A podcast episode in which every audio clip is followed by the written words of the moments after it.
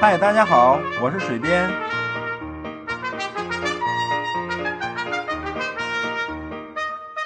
闲聊是一切沟通的开始。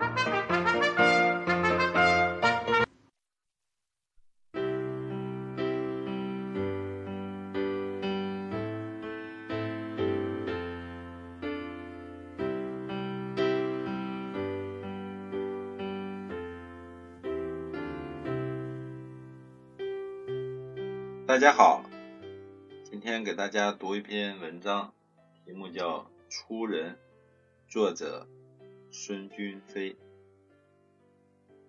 搁在过去，假若有人说我是出人，我一定会生气。好歹自己读过不少书，业余时间还喜欢写写画画，怎能算出人？其实，即使我只动气不动粗。也已经表现出了粗。现在我发现自己确实是个粗人，发现真相令人气馁，却也使我更加了解自己。我在农村长大，包围我的都是些粗汉子，细腻一些的女人，经过风吹日晒，也越来越像粗汉子。我读俄罗斯和印度的诗人的作品。觉得自己已经做好了告别粗人的准备。父亲朝着耕牛喊粗话，自然不入耳。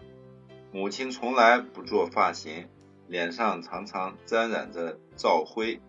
挽起袖子劳动，吃饭的时候袖子照旧卷着，哭的时候很大声。读两本诗集便能将自己变成绅士吗？靠一个人的力量。便能让自己获得贵族气质吗？梦想并不能让人脱胎换骨。实际上，我越排斥农村生活，反而越容易受其影响。我喝粗茶的样子像父亲，我缄默的样子像母亲，这辈子都很难改变。当你看到我。就会知道我过的是什么样的生活。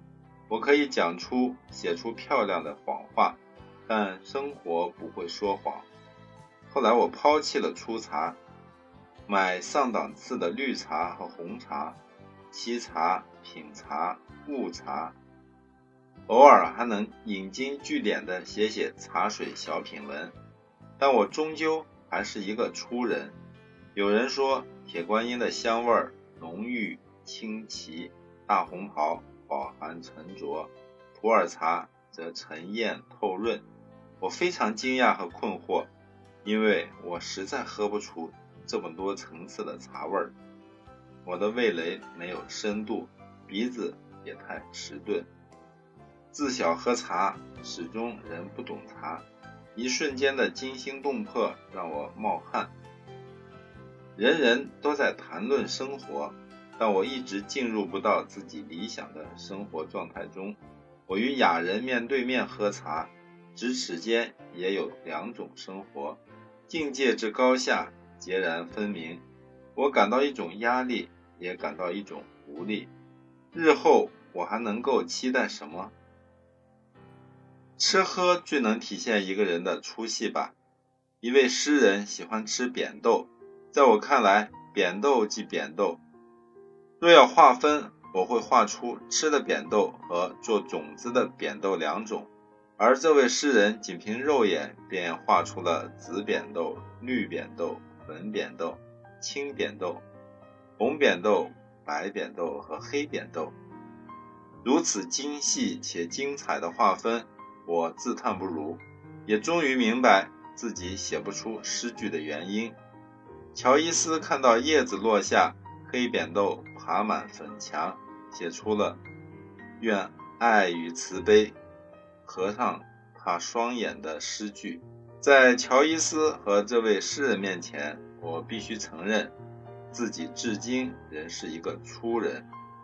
我既不懂如何对事物进行重新划分，也不懂深藏在事物内的爱与慈悲。我看物。是物，为吃喝而吃喝，有时候也想像诗人一样，让味觉和嗅觉从食物之上飞升起来，哪怕飞离一尺高，也足以自许。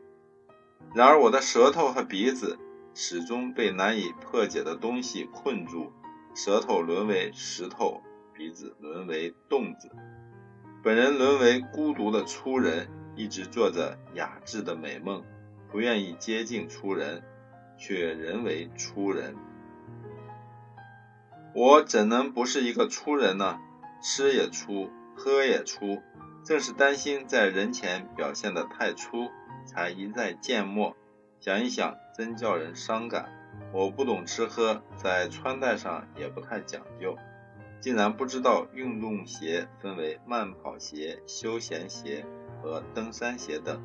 一件一二百元的衬衫穿在身上也觉得够品味，可是，一转身就听见精英们说：“价廉物美的时代可以结束了。”忽然感到一阵恐慌。我这么一个粗人，以后应该怎么更好的生活呢？难道还能用费尔南多·佩索阿的话：“注重细节和完美主义的本能，远离刺激的行为，这种个性品质导致放弃，来安慰和鼓励自己吗？”实际上，我习惯了缄默，习惯了气馁，但不敢习惯放弃。一再放弃，全部放弃，因为在出书的生活也不能只剩下一根金沙或者一根尾沙。